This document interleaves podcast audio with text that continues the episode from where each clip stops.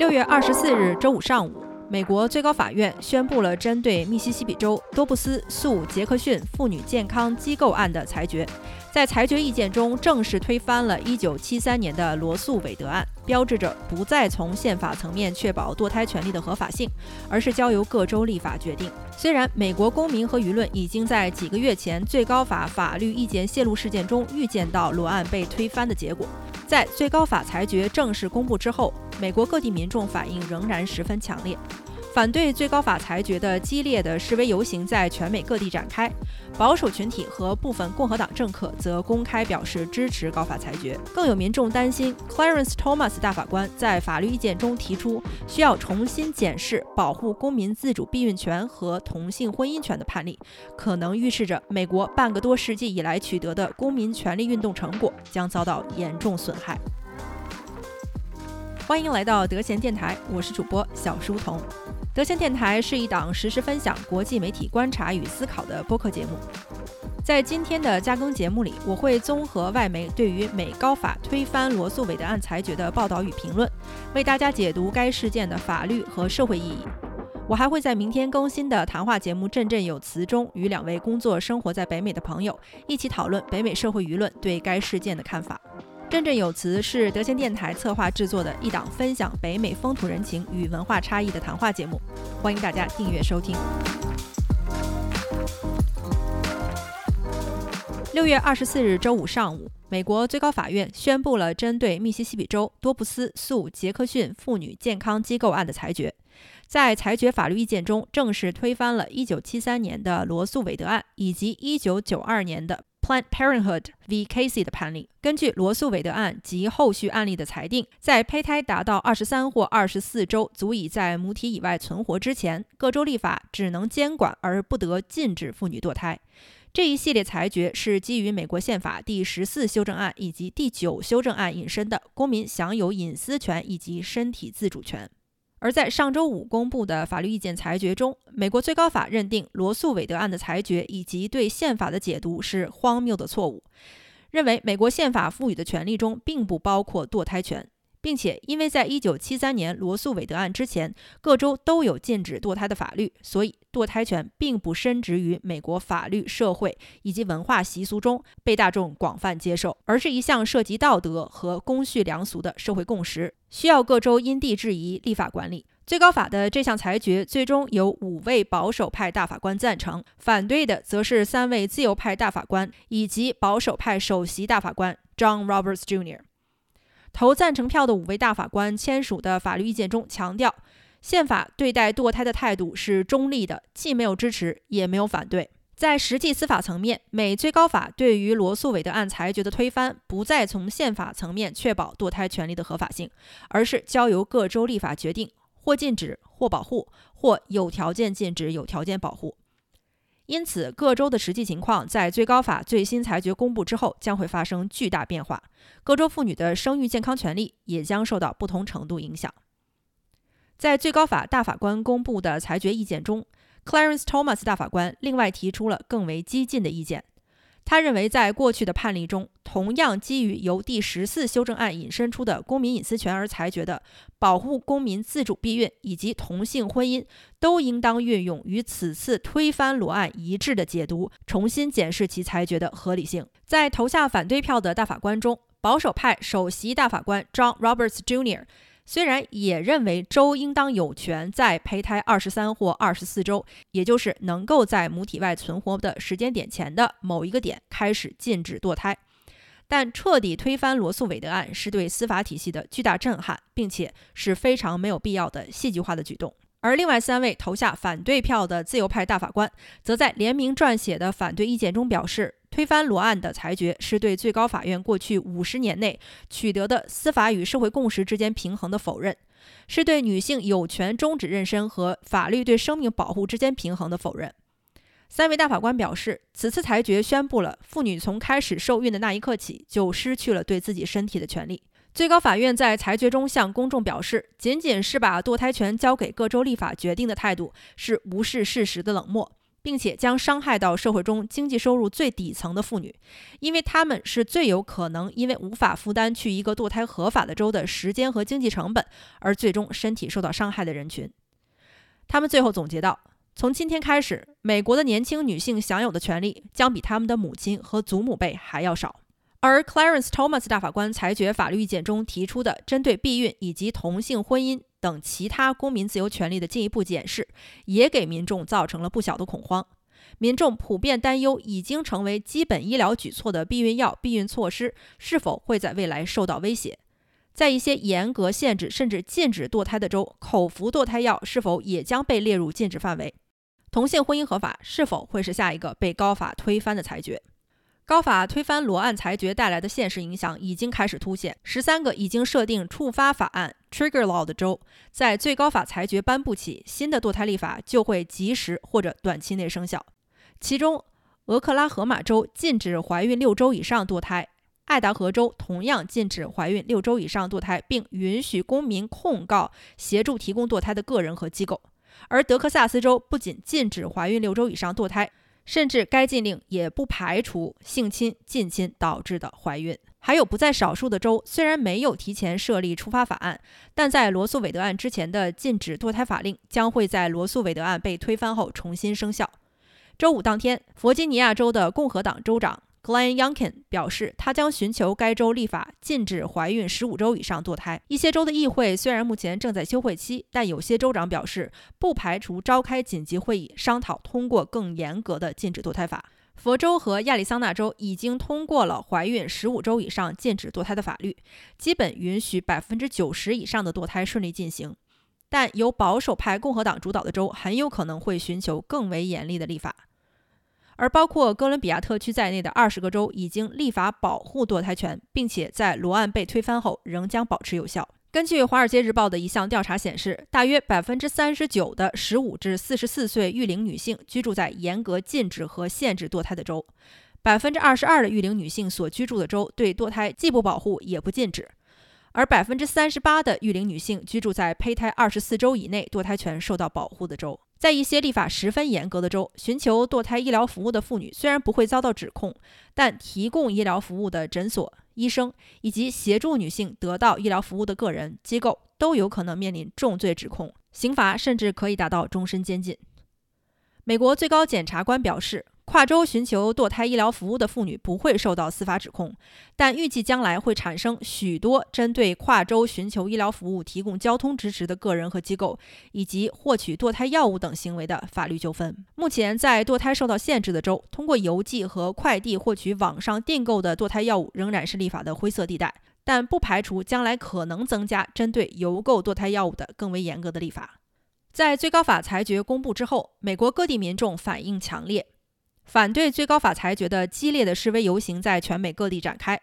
包括加拿大在内的一些发达国家领导人以及世卫组织也对这一裁决表示担忧。拜登在最高法裁决公布之后，表示对此决定十分痛心，宣称对妇女权益的保护是民主党的重要使命之一，但拒绝了党内激进派提出的扩充最高法大法官人数的提议。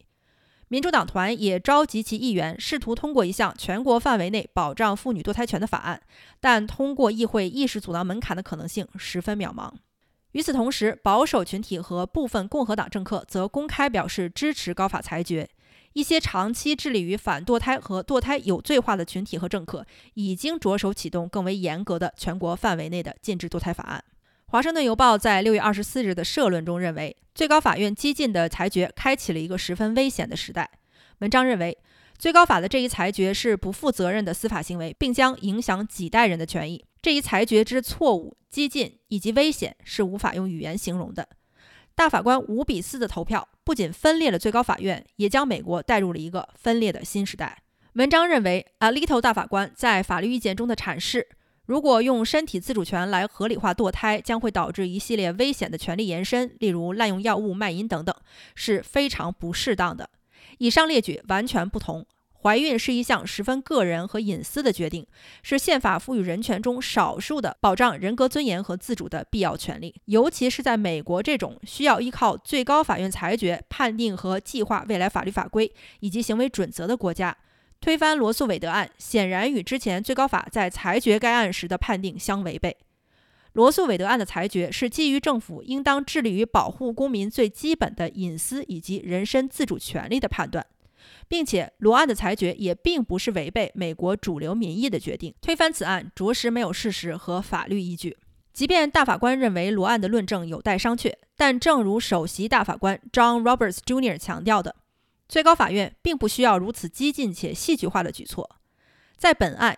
罗伯茨大法官认为，即使高法准许密西西比州诉求的怀孕十五周以上禁止堕胎的州立法，也仍然给怀孕女性留有足够的时间做出选择。这样的判决虽然会修正罗案的实际法律约束，但也是可以保证公民权利与州立法自主权之间的平衡。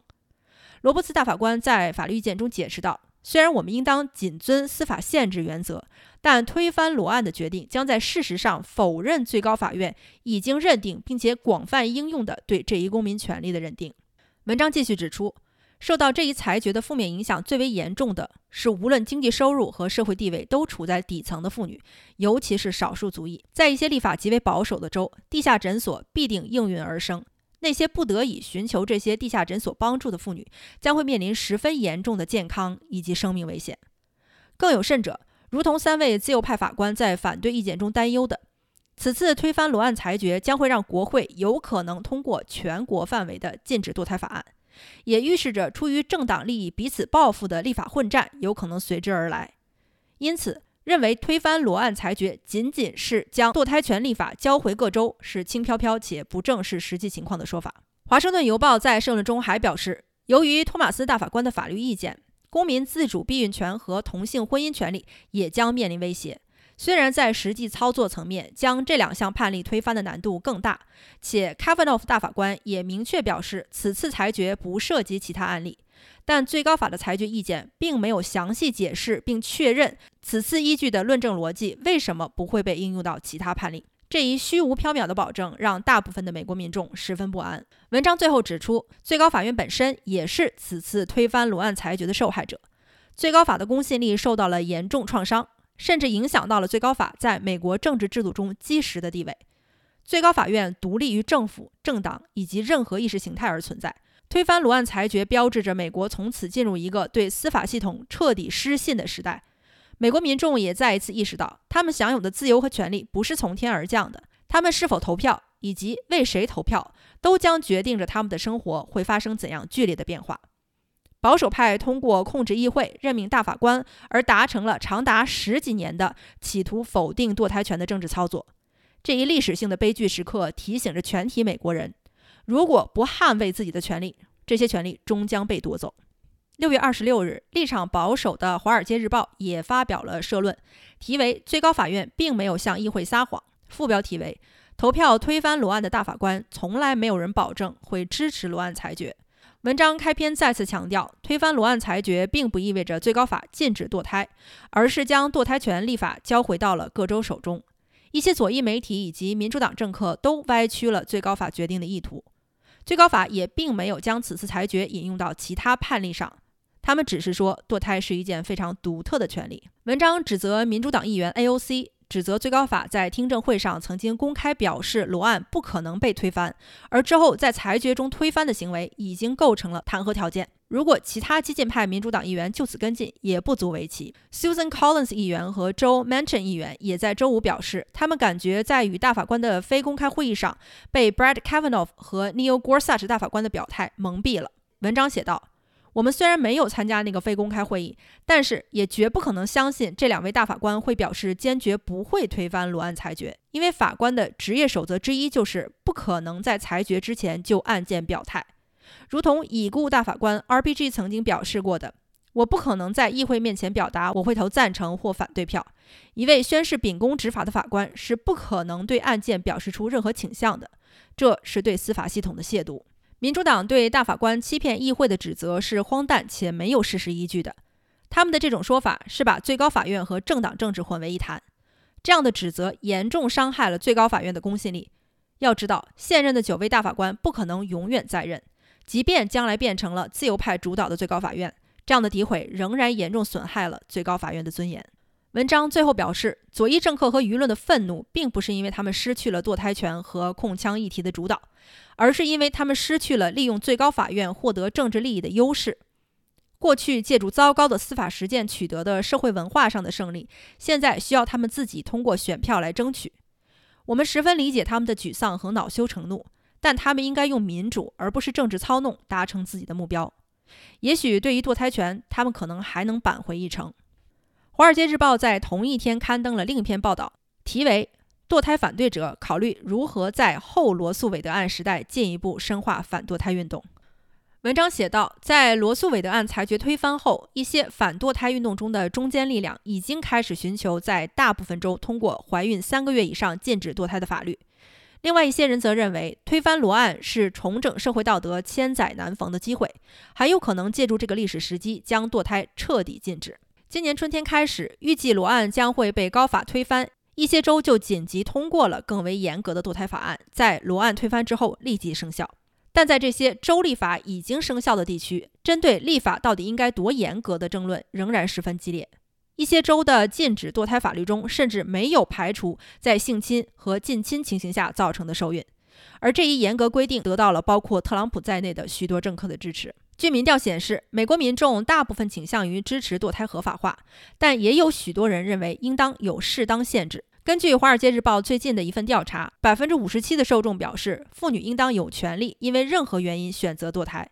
百分之八十四表示，妇女应当在性侵和近亲情形下享有堕胎权利。在一些双方意见相对势均力敌的州，例如佛州和弗吉尼亚州，反对堕胎的组织长期以来都在推进在怀孕早期就禁止堕胎。这与当地的共和党政客的意见差异非常大。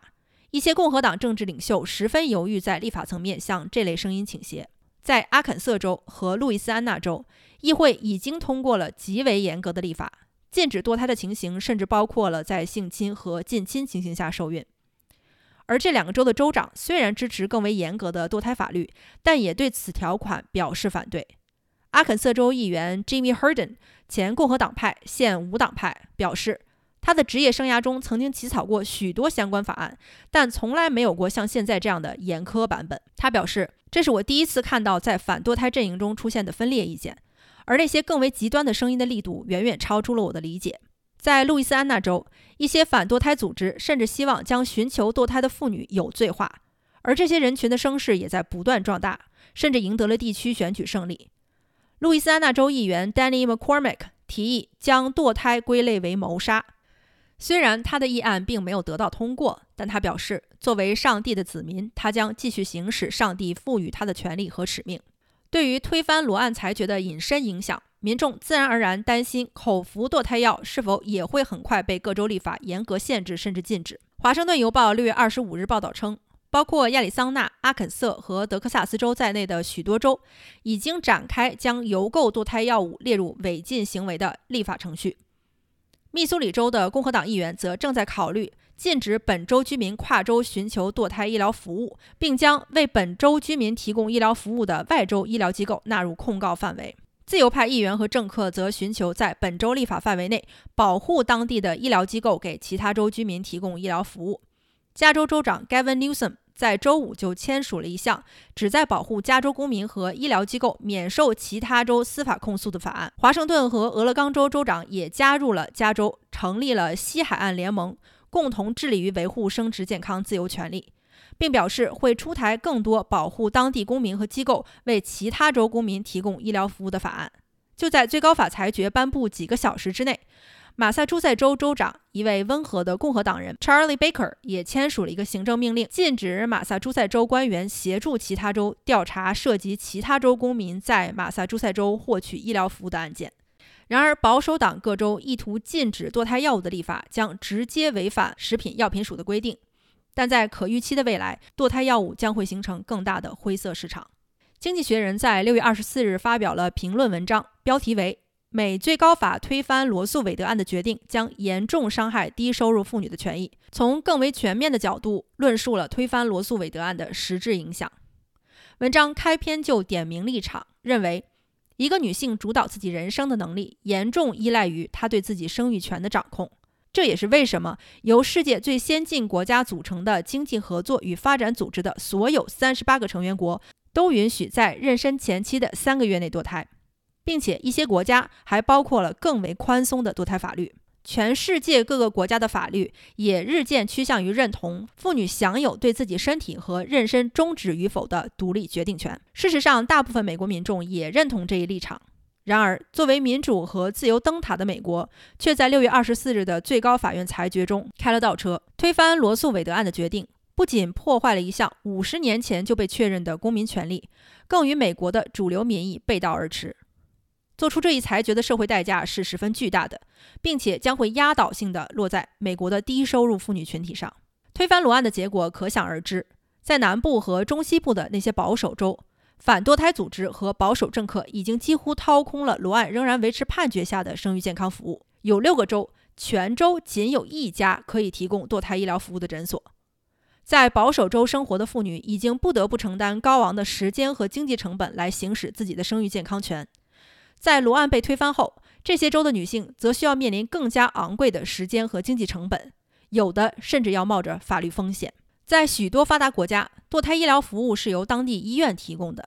然而，在美国，这一医疗服务则必须由独立的专门诊所提供，这更加增加了获得医疗帮助的难度。这些艰难的代价都将毫不意外地落在低收入妇女身上。她们获得基本医疗服务已经十分艰难，现在还需要增加额外门槛，只会让这些妇女距离她们需要的医疗帮助越来越远。有研究显示。无法自主决定并获得堕胎医疗服务而不得已生育的女性，也更容易遭遇经济困难、负债、破产、失业，甚至无家可归的可能性也比其他女性更高。而推翻罗案裁决的另一个后果，将造成更多非女性自愿的妊娠和生育，也将会造成更多的由生育引起的身体和心理创伤。经济学人认为，解决问题的办法很简单。美国应当遵循过去五十年的社会惯例，通过议会起草一份全国范围的法案，保证妇女享有自主堕胎权。立法本来就应该比五十年前的罗素韦德案判例更有前瞻性，更符合普遍民意。此次推翻罗案的法律意见如此之突然，论证如此之偏颇，反映的民意也如此之小众，由此导致的美国社会撕裂也将是非常糟糕的后果。显然，最简单直接的办法在美国也是最不可能实现的。美国现任议会尤其不可能通过六十票的阻挠意识门槛，形成在全国范围内立法保护堕胎权的跨党派共识。今天先聊到这里，我是小书童，我们下期加更节目再见。